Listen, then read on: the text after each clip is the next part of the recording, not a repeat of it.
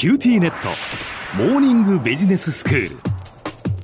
今日の講師は九州大学ビジネススクールで異文化コミュニケーションがご専門の鈴木雄文先生です。よろしくお願いします。よろしくお願いします。先生今日は英国における異文化シリーズですね。はい。今はロンドンおよびロンドン以外のイギリスということで交互に楽しいものを紹介させていただいていますけども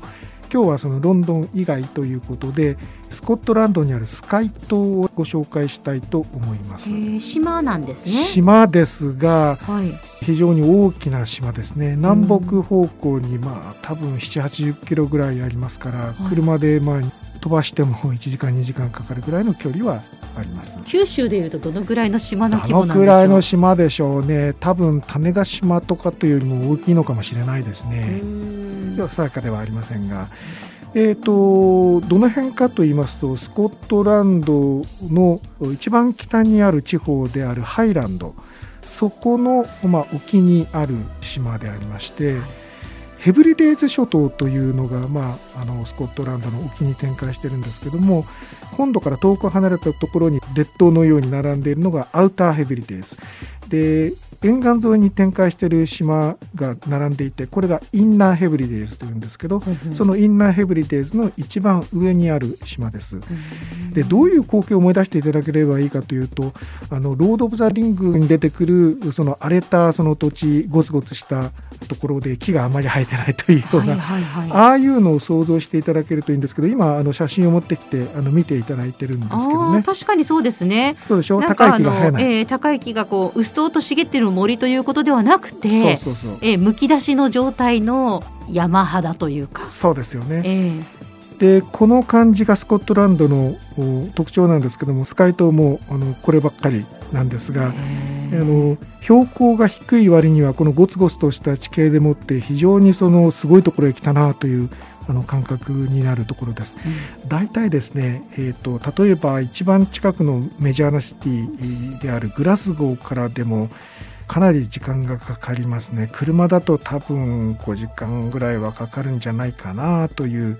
非常に遠いところにありますちなみに先生はどうやって行ったんですか？えーとこれはですね、えーと、家族でレンタカーを借りましてエジンバラからグラスゴーへと向かって、まあ、グラスゴーからまたエジンバラ帰るんですけどスコットランド一周しようとした時にあの寄ったという形ですね。あのエジンバラから出てるバスツアーも2泊3日で行くようなそういう距離なんですね。もう1日ではとんでもなくあの行って帰ってくれるところではありません。うんえーとですね、グラスゴーから列車だとスカイ島の入り口の本土側の駅まで、まあ、6時間ぐらい時刻表示は6時間ぐらいになってますね。非常に最果て感が強いです、うん、で夏に行っても空気が冷たいし車はもうわずかしか走っていないしほとんど日本人は見ないしと思ったら時々 あのお目にかかったのでさすがにあの来る人もいるんだなということではあるんですが。お互い様ですよね。お互い様ですね。そうなんですよ。であのこちらは今あの橋でつながっておりまして昔はあのちょっと短い距離ではありますけども完全にあのフェリーでないと渡れないところではあったんですね。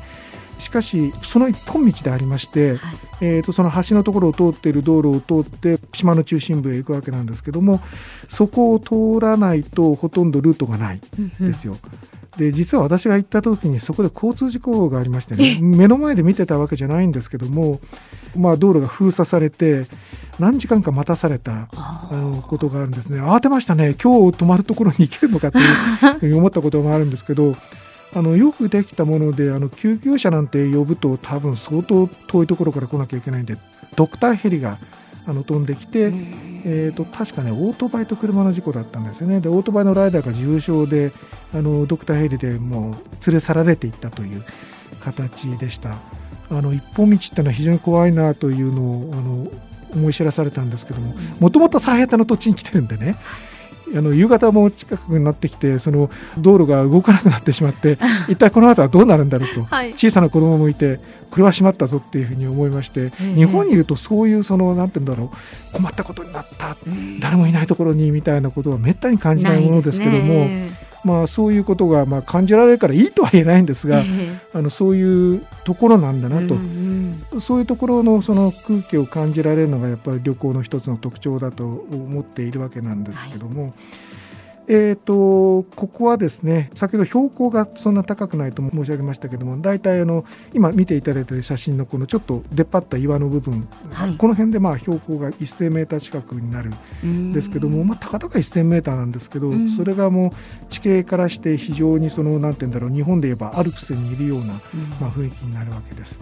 でトレッキングとか登山とかが非常に盛んでしてヨーロッパの人たちはこういうその山歩きをするのがとても好きなんですね、考えてみてください。日本で夏にですね 夏山登山。まあそれは少しは涼しいでしょうけどもあっという間に汗をかくですよね。でそれが僕はあのあんまりあの気持ちがよろしくなくて夏に動き回ると大変だな嫌だなっていうことが思うんですけどここに来るとそういう心配は全くないし蚊に刺されることもないし、マムシは出ないし あの非常にその山歩きやそのトレッキングに関してはスコットランドというのは非常にいい環境にある、適しているんです、ね、ということですね。うん、でウォーキングというかトレッキングをまあ趣味にしている人っていうのが日本と桁違い。こんな老若な何まで来るのっていうぐらいあのお年寄りの方もまあ平気であの歩歩きに来ていてあのとてもいい文化だなと思っています。で日本でよくあの登山しててすれ違いざまにあの挨拶をしたりすることがありますよね。はいはい。ええああいうのがそのトレッキングをしててあのヨーロッパ人同士あるいはあのヨーロッパの方が私を見てもあの声をかけたりするのでああ共通なんだなとあの思ったことでありますよというわけなんですね。それぞれそのスコットランドにたくさん島があってそれぞれ特徴が、まあ、あるんですけども、えーとまあ、名前の由来だけ少しお話ししておこうかなと思うんですけど、はい、スカイ島っていうのはですね普通のあのいわゆる空空のスカイのスペルに最後 E がつくんですね。でもともとはオールドノースといって古代ノルド語というアイスランド近辺の言語で翼という意味らしいですでこれはあの島の形がまあ翼に似てるからっていうことなんですけども島の形が上から見て翼に似てるってどうやって知ったんだろうなとちょっと思ったりもするので、ね、語源というのはなかなか確定的なことがわからないというのがあの面白いところですね。では先生今日のまとめをお願いします。はい、えーと、スコットランドインナーヘブリデス諸島の一番北にある大きな島スカイ島をご紹介しました。スコットランドの島はどこに行っても楽しいですけども代表格として、えー、説明させていただきました。今日の講師は九州大学ビジネススクールで異文化コミュニケーションがご専門の鈴木雄文先生でしたどうもありがとうございました